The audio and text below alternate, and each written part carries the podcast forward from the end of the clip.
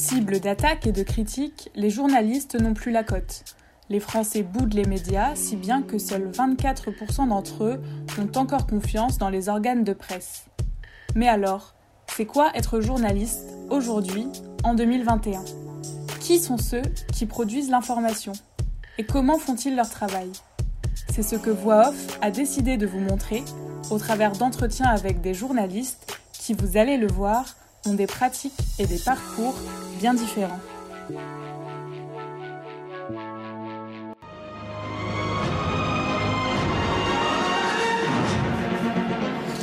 Madame, Monsieur, bonsoir. Dans l'actualité de ce dimanche. Qu'est-ce qui va nous inventer la passe à Draxler? Et l'ouverture du score pour euh, Julian Draxler, on va revoir. Être journaliste, ça veut dire raconter, expliquer aussi. Ça veut dire donner des outils pour que chacun se rende compte de la réalité du monde, de la On trouve en direct de Beyrouth Randa Sadaka. Bonsoir Randa, merci d'être avec nous. I'm not going to give you a question. You are fake news. Aujourd'hui présentateur du live BFM TV le samedi et d'affaires suivantes le dimanche, Philippe Gaudin a un parcours riche et varié. Journaliste radio à sa sortie d'école, il a rejoint la télévision pour couvrir la présidentielle de 2007. Un temps sur France 5, il est depuis 2014 sur les plateaux de BFM. Il nous parle aujourd'hui des différences entre une chaîne de télévision classique et une chaîne d'infos en continu, du rôle du présentateur ou encore des conseils pour se lancer dans le journalisme aujourd'hui. Bonjour Philippe Gaudin. Bonjour. Est-ce que pour commencer, tu pourrais te présenter et décrire ton parcours, comment t'en es arrivé là? Alors donc Philippe Godin, je suis donc journaliste aujourd'hui à BFM TV, présentateur de deux tranches, la- ce qu'on appelle le live weekend, donc c'est euh, 10-13 le samedi, 10-12 le dimanche, et présentateur d'une émission de faits divers le dimanche après-midi entre 13 et 14 heures. Euh, et je suis en parallèle euh, chargé des enseignements audiovisuels à l'école de journalisme de Lille. Euh, mon parcours, alors moi j'ai un parcours qui est assez, je vais essayer de synthétiser parce qu'il est un peu, un peu long. Quand je suis sorti de l'école de journalisme de Lille, j'ai fini deuxième de la bourse Jean-Baptiste Dumas. J'étais en, en spé radio, donc c'est la bourse pour rentrer à RTL. Et donc j'ai fini deuxième. Je devais rester l'été, finalement j'y suis resté un peu plus de deux ans où j'ai fait du reportage et de la présentation. Et puis euh, est arrivé 2007, l'année de la présidentielle. J'avais très envie de couvrir de la politique. Et du coup, euh, j'ai postulé dans une émission qui s'appelait En aparté à l'époque sur Canal Plus avec Pascal Clark pour faire du reportage politique. Du coup, elle m'a euh, emmené d'RTL pour, euh, pour aller faire de la politique sur Canal le temps de la présidentielle. Euh, Post-présidentielle, je suis parti à France 5 euh, sur une émission politique qui se montait. Et je suis resté 8 ans à France 5, 2 ans sur cette émission politique, 4 ans sur C'est à vous, euh, c'était le lancement de C'est à vous. Euh, et puis ensuite 2 ans sur euh, La Quotidienne, c'était le lancement de, La Quotidienne, euh, l'émission de consommation du midi. Et puis, euh, et comme je suis quelqu'un d'assez euh, féru par le news, euh, j'ai commencé à piger en parallèle à BFM TV. Et de fil en aiguille, je suis parti à BFM TV et ça fait 7 ans maintenant que je suis à, à BFM TV. Et du coup, qu'est-ce qui te plaisait au début dans la radio qu'est-ce qui t'a plu du coup après dans la télé Que- Quels sont les points forts pour toi de ces deux médias, on va dire? La radio, ce qui me plaisait, c'était, euh, je crois, la magie de la voix, la magie du son. Euh, je trouve que faire un reportage euh, radio, quand on enchaîne, je, je revois mes, mon ordinateur avec mes timelines les unes sous les autres et enchaîner une première piste son, une deuxième piste son, une troisième piste son, créer des ambiances. Recréer des, univers en fait dans l'oreille des gens. Euh, les matinales servent beaucoup à ça. Je trouve que la matinale radio a ceci de magique que on réveille les gens et qu'on va leur, leur apporter des images. Donc on les accompagne par nos mots par nos voix par les sons qu'on utilise pour créer des images. Donc la radio a ceci de magique et de de facile. Euh, la radio, il y, a un petit- un slogan comme ça, euh, venez comme vous êtes, bah, c'est un peu ça la radio, on vient comme on est, on a juste un micro, on a juste un casque, on est habillé comme on veut, euh, et on doit juste être là présent dans sa voix et dans ce qu'on va raconter aux gens. Donc il y a un côté facile et il y a un côté magique, je trouve, par, l'oreille et la voix. Euh, donc ça m'a vraiment euh, plu au début. Je trouve qu'il y a une proximité, une humanité dans, dans la radio très forte. et la télé, c'est arrivé, j'aimais déjà ça, euh, parce que je regardais beaucoup, j'étais très consommateur de, news télé. Euh, j'ai fait le saut parce que vraiment je voulais faire de la politique, qu'il n'y avait pas de place à ce moment-là à RTL en politique pour moi, et que donc du coup j'ai basculé euh, à ce moment-là à la télé. Et, ce qui est magique à la télé, c'est de raconter des histoires par l'image. C'est que c'est une autre magie. C'est comment utiliser une matière qui est l'image pour raconter des histoires aux gens, leur faire comprendre des choses. Euh, C'est-à-dire que dans, à la radio, on susurre à l'oreille, à la télé, on accompagne dans des, univers. On accompagne les gens et on les emmène dans des endroits où ils iraient jamais. Euh, donc on les emmène les pieds dans l'eau quand il y a des inondations auprès des gens qui sont sinistrés. Et là, il n'y a rien de mieux que la force de l'image. C'est-à-dire que quelqu'un qui vous dit l'eau, elle est montée à, à 3,50 mètres, elle est arrivée là et, et, elle est en train de vous montrer le haut de sa porte. Euh, Là, vous avez une image d'une force mm. absolue. Et aller décoder les images, aller raconter les images en politique, quand j'y suis allé en, 2007, raconter des meetings et raconter la mise en scène des meetings, raconter comment un homme politique rentre en scène, décoder comment il marche, décoder euh, qui est dans la salle, euh, ça, donne, ça donne du sens. Euh, et, et, dans ce cas-là, les images sont très utiles. Donc, moi, j'aime vraiment ces deux médias-là. Je les trouve très complémentaires euh, et, je prends du plaisir vraiment autant dans l'un que dans l'autre. Et euh, juste un petit flashback en arrière, pourquoi à l'origine tu as voulu être journaliste? Il y a eu deux éléments. Euh, je pense que ça a toujours été un peu là, pas très conscient, mais toujours un peu là. je pense que ce que j'aimais, c'était parler aux gens. Ça, j'aimais le rapport aux gens, j'aimais raconter des histoires. très naïvement, je dis on est journaliste si on aime les gens ça peut sembler un peu naïf, mais je crois que j'aime les gens et je crois que c'est ça qui me portait. Euh, et les deux éléments qui ont été un peu déclencheurs, c'est un stage d'observation en troisième. Euh, à l'époque, je voulais devenir médecin. et euh, évidemment, on ne fait pas un stage d'observation chez un médecin parce qu'on casserait la confidentialité. Donc, je fais mon stage en pharmacie. Et, et le, le, collège a eu cette très bonne idée de nous demander de faire nos comptes rendus de stage sous forme d'articles de presse euh, et c'était corrigé par des journalistes du Courrier de l'Ouest, si ma mémoire est bonne, euh, qui relisaient nos papiers et qui euh, récompensaient le premier, le deuxième.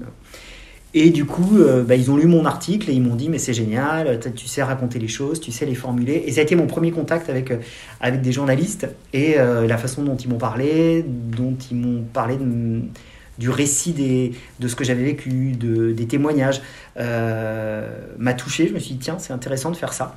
Et puis j'ai eu l'opportunité, euh, quelques mois après, euh, de participer à une émission de radio sur RCF Anjou, qui est une toute petite radio locale. et on m'a proposé de venir donner un coup de main pour un magazine. De fil en aiguille, eh ben, j'ai fait euh, une première intervention, deux interventions, j'ai aidé, j'ai découpé, puis je suis devenu un des permanents de, ce magazine. Et euh, comme ça se passait bien, progressivement on m'a demandé de faire du reportage. Euh, et quand j'étais en, fac, je présentais les, matinales du week-end et je faisais du reportage pour cette radio-là. Et ces deux éléments-là m'ont convaincu que c'était vraiment ça que j'avais envie de faire. Donc Juste, je reviens sur le, la, la, couverture en fait de la politique à la mmh. télé. Est-ce que pour toi, c'est un exercice qui est différent du journalisme télé en général? Est-ce que c'est vraiment quelque chose de très particulier de couvrir de la politique spécifiquement? Alors, là aussi, deux réponses. À la fois, c'est comme tout le reste et à la fois, c'est très différent. À la fois, c'est comme tout le reste parce que euh, on fait en politique beaucoup de sujets sur le terrain. La politique, euh, c'est ce qui régit toutes nos vies. Moi, je suis un passionné de politique, mais parce que la politique, c'est ce qui, c'est ce qui aujourd'hui nous donne le droit de sortir ou pas, d'être confiné ou pas, euh, et, plus sérieusement de, euh, d'organiser nos vies. c'est ce qui nous donne un cap, une stratégie. Donc, on peut très bien raconter la politique par du reportage très humain, très concret, de terrain, et c'est très bien fait aujourd'hui. Et ça, c'est passionnant. Euh, et puis c'est passionnant parce que la politique, c'est aussi les espoirs des gens. Quand on est dans un meeting, les gens qui viennent soutenir des candidats, ils sont pleins d'espoir. C'est-à-dire que c'est il y, a, des gens qui, trouvent les candidats comme des gourous et qui sont passionnés par un personnage, puis il y a des gens qui sont aussi passionnés par la politique parce qu'ils se disent c'est ma manière, en étant supporter d'un candidat, en étant dans un meeting, de m'engager, et ça demande du temps d'être un militant politique, pour changer le monde. Et c'est noble. Et du coup, suivre ça sur le terrain, euh, faire des reportages très humains sur ce que change la politique dans la vie des gens, c'est ce qu'on fait en fait dans tous les services, qu'on soit en société, qu'on soit en culture, qu'on soit en économie, on fait du reportage de terrain. Donc ça, c'est ce qui rend la politique finalement une matière comme les autres. Ce qui est différent maintenant en, politique, c'est que euh, il y a tout l'aspect politique plus politicienne, qui est souvent décrié, mais qui est quand même loin d'être inintéressante. Euh, ce week-end, on peut trouver qu'on a fait de la politique politicienne sur la fameuse notion de confiné ou pas confiné, euh, sauf qu'en fait c'est pas anecdotique. C'est-à-dire que quand un premier ministre dit confinement dans une conférence de presse, présente des slides où il est écrit confinement et qu'un porte-parole du gouvernement trois jours après vous dit non c'est pas un confinement, on montre un couac. On peut trouver ça politique politicien, et c'est là où euh, je vais faire référence à Nathalie Saint-Cric, euh, l'ancienne chef du service politique de France 2, qui, avait dit ça un jour et qui disait faut être un peu malade parce qu'il faut aimer les petites phrases, faut aimer les petites choses. Mais parce que derrière les petites choses, elle a raison, il y a des grandes histoires. Et ça dit beaucoup de choses. Et donc, aimer décoder la politique avec ce, côté un peu politicien, euh, ça c'est un peu différent des autres matières que l'économie, que la culture, que la société. ça peut sembler un peu anecdotique à certains, moi, je trouve ça amusant et je trouve ça surtout plein de sens. Euh, alors, des fois, on va un peu à l'extrême, mais euh, il y a cet aspect-là de la politique qui est de décoder les choses, euh, de s'attacher à des petites phrases, mais qui sont jamais anodines, qui est intéressant et qui fait que la politique est quand même une matière un peu à part. Tu travailles du coup à BFM TV, donc une chaîne d'infos en continu. Et avant, tu es passé par d'autres chaînes qui n'en sont pas. Est-ce que tu as remarqué une différence du traitement de l'information, de la manière dont on te demandait de travailler entre euh, une chaîne de télévision classique, entre mhm. guillemets, et BFM TV, qui est une chaîne d'infos en continu alors, sur le fond, on fait le même travail. Euh, on va voir des gens, on raconte des histoires, on raconte le monde. sur le rythme, c'est évidemment différent. le rythme d'une chaîne info en continu, c'est d'être H24 là où ça se passe. C'est de raconter le monde en temps réel. Ça demande de la réactivité, ça demande une souplesse absolue, ça permet pas toujours d'anticiper. Euh, contrairement à d'autres chaînes. Alors les autres chaînes font aussi euh, de la réactivité, et heureusement, mais nous, on doit faire de la réactivité à l'instant immédiat. C'est-à-dire que quand on a un 20h, qu'il se passe quelque chose, évidemment on va être réactif si ça se passe à 15h, mais on a quand même quelques heures devant soi avant le 20h. Quand il se passe quelque chose à 15h sur BFM TV, à 15h et 30 secondes, on en parle sur BFM TV. Mm. Et donc ça change tout. Ça change tout parce que dans ces moments-là, il faut être professionnel et responsable. C'est-à-dire que l'immédiateté ne doit pas se faire au détriment de la qualité. Donc il faut être hyper exigeant, être en capacité de bien faire, dans l'instantanéité. Et donc ce rythme-là, cette adrénaline-là et cette responsabilité-là, elle change, elle fondamentalement tout. Donc c'est surtout ça euh, qui, change, c'est le temps, la temporalité. Sur le fond, euh, les exigences sont les mêmes, euh, l'envie est la même, mais nous on raconte à l'instant T. Ça veut aussi dire qu'on va raconter des choses que les JT ne raconteront pas, parce que ça s'est passé à 15h, qu'à 17h ça a moins d'intérêt, que donc ça ne fera pas un 20h, mais ça aura quand même occupé, nous, un temps d'antenne entre 15 et 17, parce qu'à ce moment-là, ça se produisait, et que nous, notre métier, à ce moment-là, c'est d'en parler. Et est-ce que justement ce, rythme du coup qui est vachement plus intense sur, euh, ces chaînes-là, est-ce que ça amène pas à aller trop vite justement et faire des erreurs plus facilement, par exemple de moins vérifier l'information, de, moins approfondir certaines infos juste pour les publier plus vite. Alors, c'est pour ça que je disais, l'instantanéité ne se fait pas au détriment de la qualité. C'est-à-dire que nous, par exemple, nous n'irons pas vite sans avoir vérifié. Mm. C'est-à-dire qu'une information importante, elle est recoupée, vérifiée, et elle n'arrive jamais à l'antenne si on ne l'a pas vérifiée. Par contre, il va falloir qu'on la vérifie vite. Ça, c'est certain. Mais si ça prend du temps, ben, ça prendra du temps. Euh, et peut-être qu'un concurrent à ce moment-là sera devant parce qu'il l'aura annoncé plus vite, parce qu'il l'aura vérifié plus vite ou qu'il ne l'aura pas vérifié. Mais nous, on a un filtre euh, à BFM TV pour qu'aucune information n'arrive à l'antenne sans être vérifiée. Après, ça nous expose plus. C'est-à-dire que euh, il faut, dans ces moments-là, être particulièrement exigeant. je vais prendre un exemple moi j'ai fait pas mal de, moments où, il y avait des attentats. Et il y a eu cette période où il y a eu les très gros attentats, puis il y a eu des moments où il y avait des attaques. Euh, et bien entre attaque et attentat, c'est pas la même chose. Et quand vous êtes à l'antenne, que tout d'un coup on vous dit dans votre oreillette, il vient de se passer quelque chose à Londres, je me souviens très bien de ça, c'était un, samedi soir de mémoire euh, aux alentours de 22h, euh, et on me dit dans l'oreillette, on va rejouer un sujet, parce que là il se passe un truc à Londres, on est en train de vérifier ce qui se passe. On joue un sujet, puis on me dit en fait on va en rejoindre un autre, c'était pour ne pas partir en publicité. Et on rejoue un deuxième sujet, qu'on allonge, et pendant ce temps-là on vérifie. Et là on vérifie, et on a l'information vérifiée qu'il y a bien une attaque au couteau euh, dans certains quartiers de Londres. Et donc à ce moment-là, on me dit, retour de sujet, on va partir en édition spéciale. Il y a quelqu'un qui a un couteau et qui attaque des gens à Londres. Voilà la seule information qu'on a. Et donc on part en édition spéciale parce qu'on est dans un contexte d'attentat à ce moment-là, on est en 2015. Euh, mais il est hors de question à l'antenne que je prononce le mot attentat. On n'a aucune idée de ce qui se passe si ce n'est qu'un homme avec un couteau ou plusieurs hommes avec des couteaux ont attaqué dans des lieux différents des personnes c'est la seule information mm. sûre et certaine qu'on a. Et donc on doit se limiter à ça. Et donc on doit, à partir de cette information, raconter cette information, donner les éléments de cette information, mais mesurer chacun de nos mots. Dire le mot attentat à ce moment-là serait une erreur professionnelle, parce que ça mettrait en danger des gens qui auraient peur, ça créerait un sentiment de panique, euh, et, et ce ne serait pas juste. À ce moment-là, on ne sait pas. Il s'avérera après information, après vérification que c'est un attentat, mais on le dira quand officiellement les autorités diront une enquête est ouverte pour un acte euh, d'attentat terroriste. Mais avant, il faut mesurer chaque mot. Donc c'est ça qui nous expose. C'est-à-dire que ça nous impose, quand il y a du breaking, quand on est dans l'urgence, un, de connaître ces sujets et d'avoir une bonne culture des sujets d'actu, et de mesurer ce qu'on dit. Et donc cette exigence-là, elle est, euh, elle est extrêmement, extrêmement forte. Et des fois, ça peut donner des ratés parce que parce qu'on est humain. Mais, euh, mais c'est notre job. Et c'est ce qui rend euh, aussi tout ça très excitant.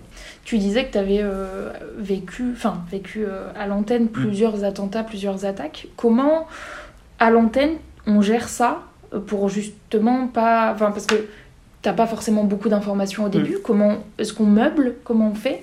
Est-ce qu'on répète sans cesse les mêmes informations jusqu'à temps d'en avoir d'autres? Comment ça se passe ça? Alors effectivement, il y, a, plusieurs temps. Il y a les premières minutes, où les premières minutes, vous donnez les quelques infos que vous avez. Et là, vous allez meubler, effectivement. Euh, alors ça veut dire quoi meubler? Ça veut dire qu'il faut euh, répéter les infos parce que les gens y reçoivent un push et qui viennent régulièrement. Donc ils ont besoin, quand ils arrivent, qu'on leur redonne les éléments. Donc répéter, c'est aussi répéter pour alimenter l'information des gens au fur et à mesure qu'ils arrivent. Euh, d'autant que le réflexe est maintenant bien, acquis chez les Français, il se passe quelque chose, on allume BFM. Donc répéter, ça permet ça.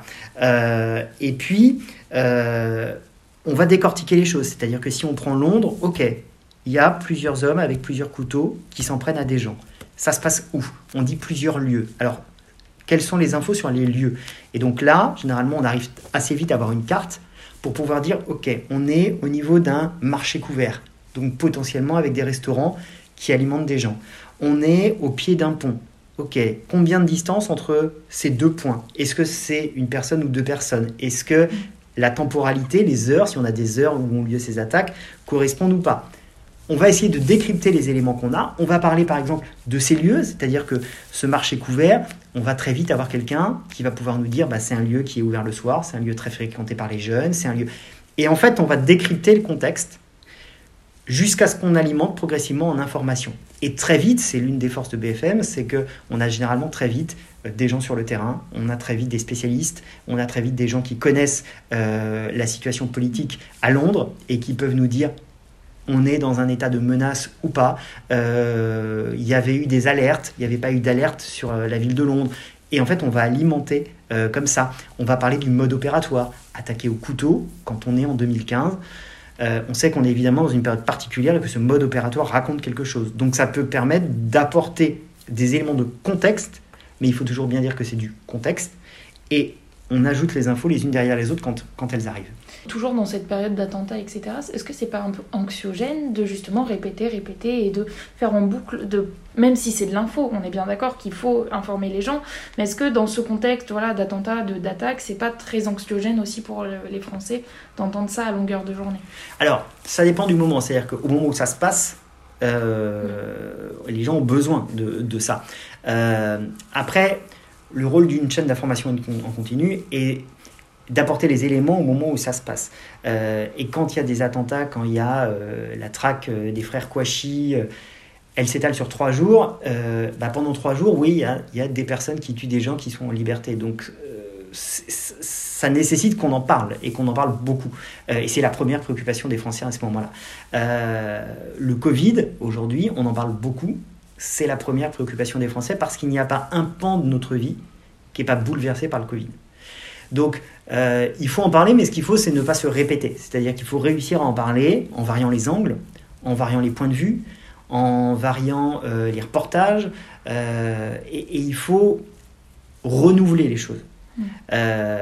après, quand les thèmes s'imposent, les thèmes s'imposent. Donc, souvent, on a l'impression que ça se répète parce que le thème est le même, mm. mais le traitement est en fait différent. et l'idée, c'est d'apprendre des choses complémentaires au fil de la journée sur un même thème parce que le thème s'impose. Euh, le Covid, ça fait un an que ça occupe une énorme partie de notre antenne, euh, mais on essaye chaque jour d'apporter des angles différents, des points de vue différents, des éléments différents, et il se passe chaque jour plein de choses. Mm. Donc on a plein de choses à décrypter.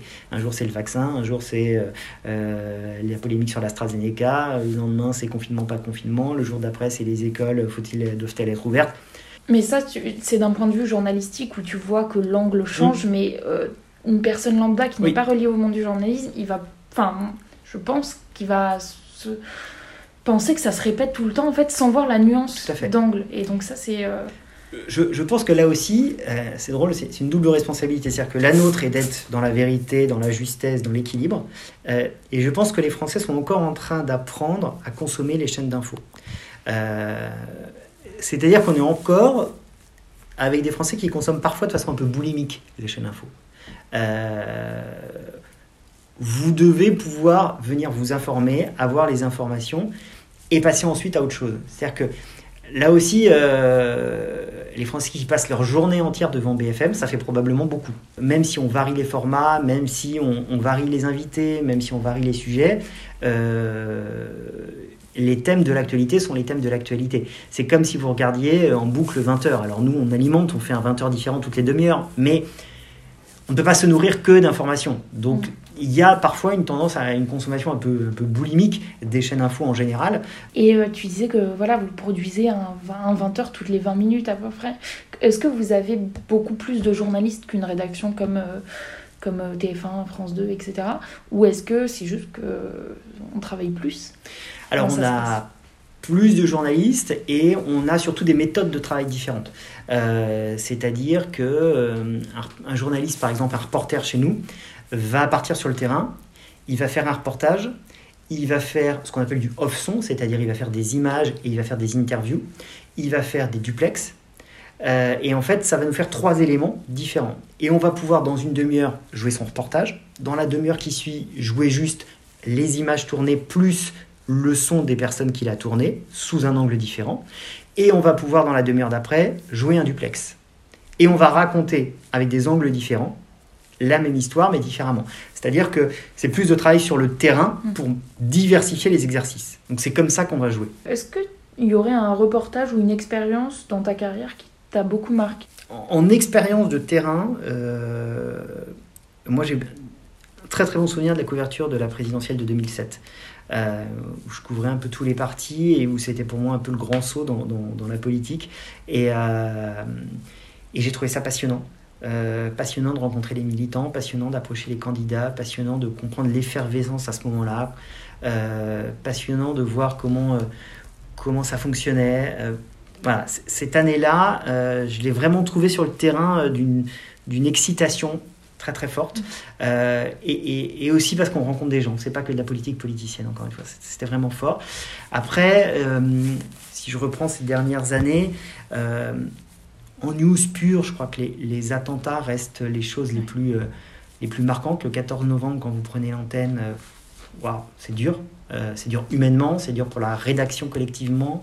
et puis vous, vous n'avez pas le droit à ce moment-là d'être dans l'émotion, vous devez être dans le factuel, vous devez être dans le récit, vous devez être dans euh, les consignes à, donner aux Français. Donc il y, a quelque chose à ce moment-là de, d'humainement et de journalistiquement qui se rapprochent et qui sont quand même, qui sont quand même extrêmement euh, proches. Comment ça se passe justement humainement? On se met dans sa bulle. Moi, le 14 novembre, euh, les terrasses parisiennes, il y avait plein d'amis, de gens de la rédac qui étaient. Moi, j'avais pas d'amis proches qui étaient sur ces terrasses-là, mais dans la rédac, qui est très jeune, à BFM TV, il y avait plein de gens qui avaient leurs habitudes et leurs amis sur ces terrasses. Ou potentiellement qui pouvaient y être parce que c'était leur lieu de vie habituel où ils allaient. Et donc, vous arrivez le samedi matin et c'est. L'ambiance est terrible, en fait. C'est cette espèce de silence, de plomb. Euh, Et donc, vous, comment vous faites? Euh, vous, D'abord, ben, moi, je, moi, en tout cas, j'ai pas la solution absolue. Je vais dire ce que moi j'ai fait. Euh, moi, j'ai pris le temps d'écrire tous les faits sur une feuille. C'est-à-dire que j'ai pris une double page A3, enfin une feuille A3 que j'ai pliée en deux, et j'ai écrit dessus tous les faits, factuellement, le, le récit minute par minute de ce qu'on savait à ce moment-là, le matin, de ce qui s'était passé. Euh, et après, je me suis mis dans ma bulle. Et je me suis dit, il faut, et je me suis pris un temps de concentration plus fort que d'habitude pour me dire, bon, là, tu vas à l'antenne, ça va de toute façon te toucher, ça va de toute façon concerner des gens que tu connais. Donc là, il faut essayer de te mettre dans ta bulle et de te rappeler que tu parles à tout le monde et que donc tout le monde est ému, donc tu as le droit d'être ému et on a le droit, on est journaliste dans ces situations-là, on est aussi euh, dans l'affect avec les gens et avec ce qui se passe, donc on garde cette partie d'affect, mais les faits sous les yeux en se disant on doit se limiter aux faits. Et, euh, et mon boulot là, il est de parler de faits. Euh, il va être de gérer l'émotion de gens qu'on va voir en témoin. Il va être de euh, réussir à faire parler des gens et à réussir à, les porter, parce qu'on a eu des témoignages ce jour-là de gens effondrés et, bah, il faut les tenir, il faut les aider euh, à parler, à s'exprimer. Et donc, il faut essayer de se mettre dans sa bulle. Donc, moi, le fait d'avoir écrit les faits me permettait d'avoir un côté un peu distancié. où Je me disais, OK, j'ai une sorte de cahier des charges de ce qui s'est passé. Je peux me raccrocher à des faits. Euh, si à un moment l'émotion arrive, je sais que je peux me poser là-dessus. Une concentration pour se mettre dans sa bulle.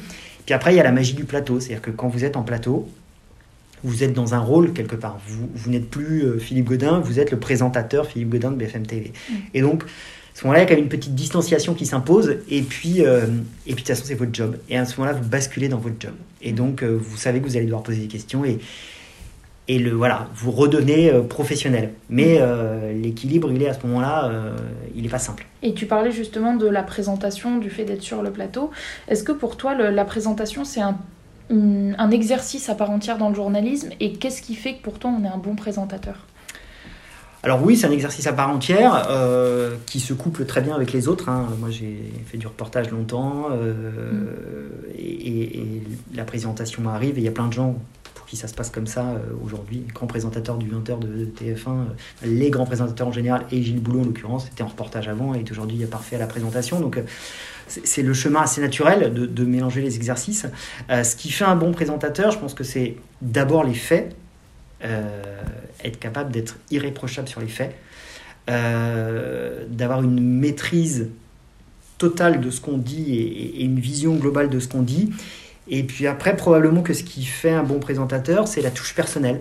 Euh, je parlais de Gilles Boulot, je vais en prendre un autre. Si on prend Thomas Soto, euh, je trouve que Thomas a cette capacité à aller chercher des fois des petits sons, des petites ambiances, à, mettre un petit peu d'originalité dans un cadre qui reste assez formel qu'est le JT.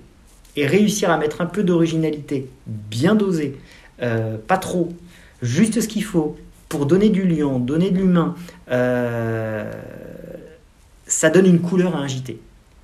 Puis par-dessus tout, enfin, mais moi c'est ma conception du journalisme et, donc du présentateur, faut être dans l'écoute, faut être dans l'humain. C'est-à-dire qu'un JT, c'est raconter là aussi la journée, les événements et les faits à des gens, en se posant toujours la question de comment je leur raconte, comment je vais présenter mon sujet, Euh, comment le travail de mes reporters il va être mis en valeur, comment euh, je vais réussir à faire passer à, tel téléspectateur ou telle téléspectatrice ce reportage qui le concerne peut-être pas directement ou au contraire qui le concerne beaucoup.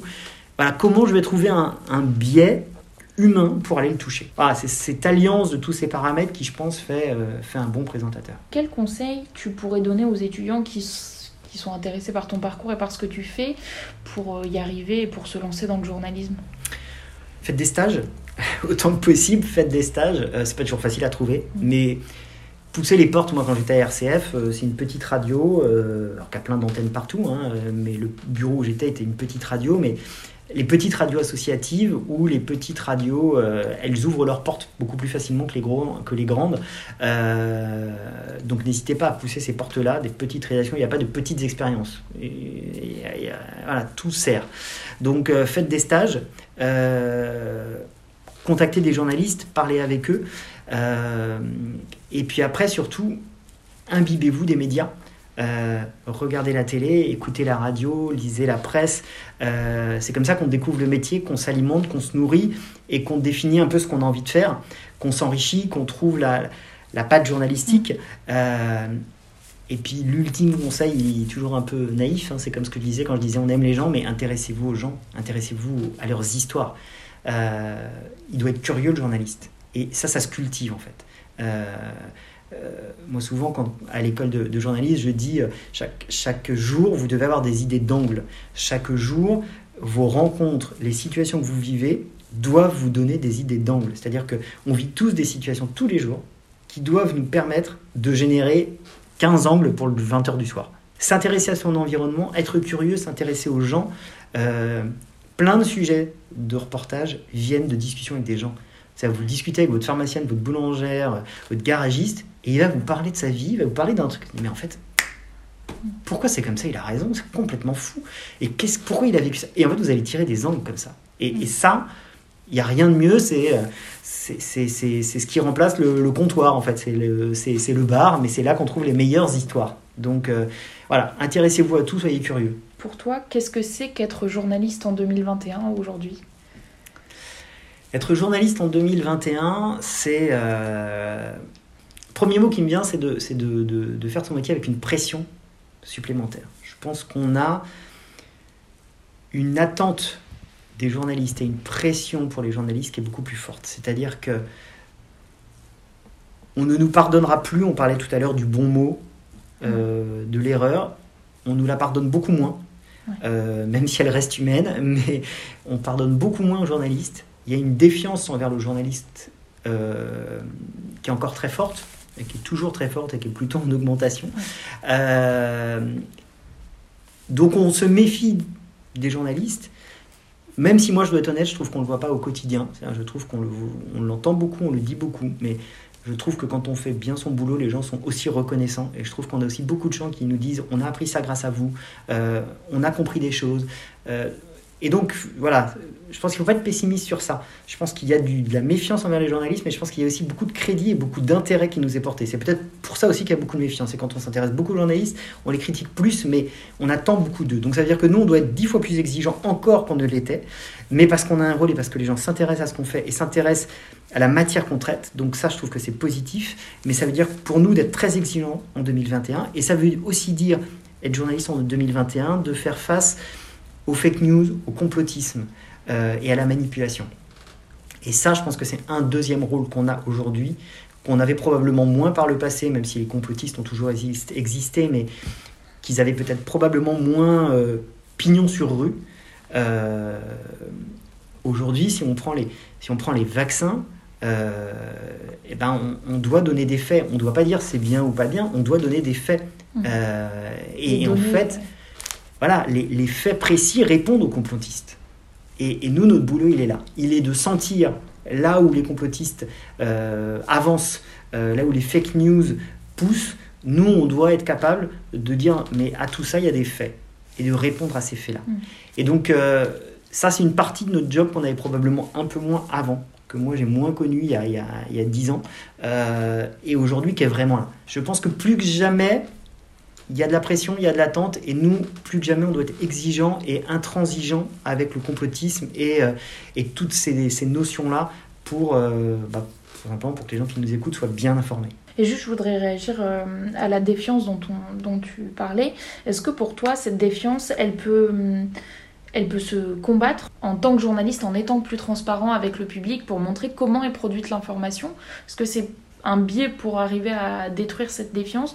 Et sinon, euh, qu'est-ce qu'il y a d'autre pour... Euh, Alors, c'est une des solutions. Euh, de plus en plus de rédactions ouvrent leurs portes, décryptent comment elles travaillent, c'est toute la sphère aussi de l'éducation aux médias qu'on fait auprès des plus jeunes. Donc ça, c'est évidemment essentiel. Euh, raconter les coulisses de l'info, ça, c'est évidemment important pour que les gens, justement, ne se disent pas, mais en fait, ils font leur petite soupe ou ils ont reçu un coup de fil d'un politique, ce qui, ce qui n'arrive pas, en fait. Voilà, tout ça n'arrive pas. nous, on a une voilà, une, très grande liberté. Moi, en 15 ans, euh, j'ai jamais eu un politique ou un patron de rédac qui m'a appelé pour me dire il faut que tu dises ça. Ça, n'est jamais arrivé. Donc, ça, le dire et le raconter, c'est évidemment important. Après, là où je suis un peu plus euh, fataliste, c'est que je pense qu'on est dans une société aujourd'hui du doute, surtout. Plus rien n'est cru. Euh, donc les journalistes ne sont pas plus crus que les politiques, que, euh, les autres et que, que, tout le monde en général. On doute de tout, on doute des médecins, on doute des scientifiques, on doute de... Donc euh, comment lutter contre ça? Il y a un vrai phénomène de société. je pense que, voilà, ouvrir les portes de la rédac, je pense que sur le terrain, parler aux gens, leur expliquer. Et après, il y a un vrai sujet de société sur comment on redonne confiance à une société, mais qui est là un peu plus qu'un sujet de pur journalisme. Euh, mais il euh, n'y a pas de solution miracle. Mais évidemment, être, bon, être professionnel, être factuel, ouvrir les portes des rédactions, parler de nos métiers, euh, et ne jamais, j'allais dire trahir, le mot est un peu fort, mais toujours respecter profondément les gens qu'on a en reportage, en plateau. Euh, on peut être pugnace, on peut être euh, critique, on peut être extrêmement exigeant dans une interview, mais on est toujours poli, on est toujours euh, respectueux. Et ça, c'est important. C'est-à-dire que le, le, mélange qui, des fois, alimente la défiance, c'est le mélange des genres. C'est de donner son opinion, c'est de donner à penser qu'on a une opinion parce qu'on maltraite quelqu'un dans un reportage ou dans un plateau. Ça, ça ne peut pas exister. Même si vous êtes contre lui, ben, vous lui opposerez des faits, vous lui poserez des questions pugnaces et vous êtes poli, respectueux de la personne. Et ça, je pense que ça fait aussi partie des données sur lesquelles on peut recréer une confiance. Ben, merci beaucoup, Philippe Godin. Merci beaucoup. Encore un grand merci à Philippe Godin d'avoir accepté de répondre à nos questions et merci à vous d'avoir écouté. Si le podcast vous a plu, vous pouvez vous abonner à voix off sur votre plateforme de podcast préférée et laisser une petite note. Ça vous prendra 3 secondes, mais ça nous sera d'une aide précieuse pour la visibilité du podcast. Enfin, vous pouvez suivre Voix Off sur les réseaux sociaux pour ne rien louper de notre actualité.